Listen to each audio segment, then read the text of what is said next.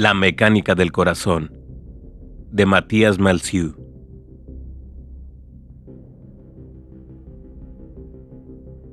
Nieva sobre Edimburgo. El 16 de abril de 1874, un frío gélido azota la ciudad. Los viejos especulan que podría tratarse del día más frío de la historia. Diríase que el sol ha desaparecido para siempre.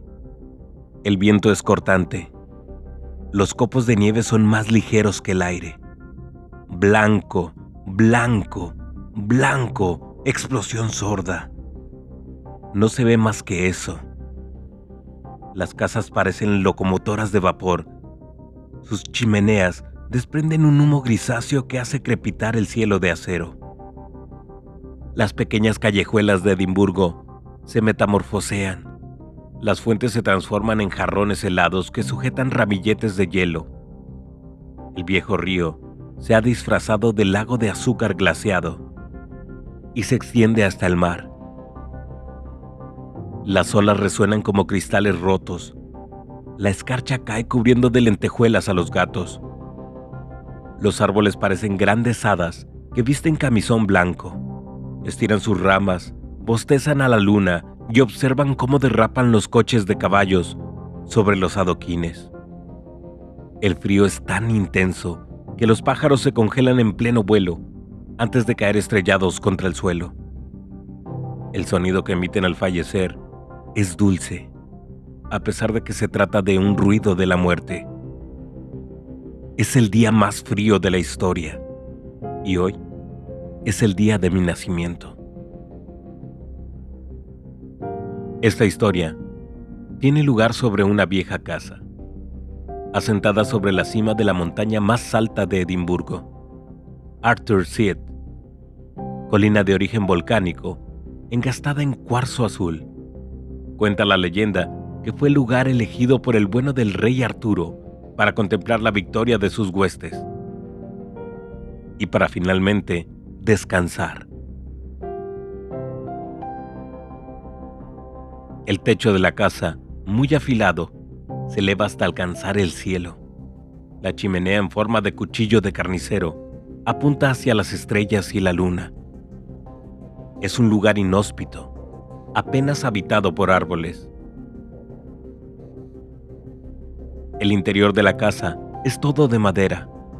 Parece un refugio esculpido dentro de un enorme abeto. Al entrar, uno tiene la sensación de hallarse en una cabaña. Hay una gran variedad de vigas rugosas a la vista, pequeñas ventanas recicladas del cementerio de trenes, una mesa baja armada con un solo tocón. También hay un sinfín de almohadas de lana rellenas de hojas que tejen una atmósfera de nido. Este es el ambiente acogedor de la vieja casa donde se asisten un gran número de nacimientos clandestinos. Aquí vive la extraña doctora Madeleine, comadrona a la que los habitantes de la ciudad tildan de loca. Una mujer de avanzada edad que, sin embargo, todavía conserva su belleza. El fulgor de sus ojos permanece intacto, pero tiene un gesto contraído en la sonrisa.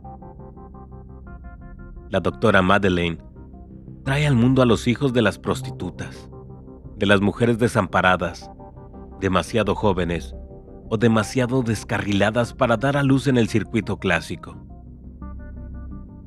Además de remendar a la gente, es la gran especialista en prótesis mecánicas, ojos de vidrio, piernas de madera. Uno encuentra de todo en su taller.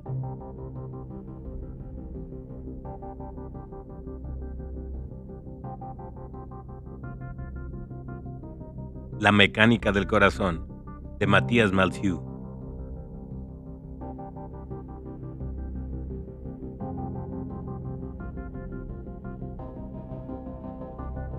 A la voz de los libros, disponible en YouTube y Spotify. Si deseas que tu libro favorito forme parte de A la voz de los libros, háznoslo saber en comentarios. Yo soy Alex Ruelas. Hasta la próxima.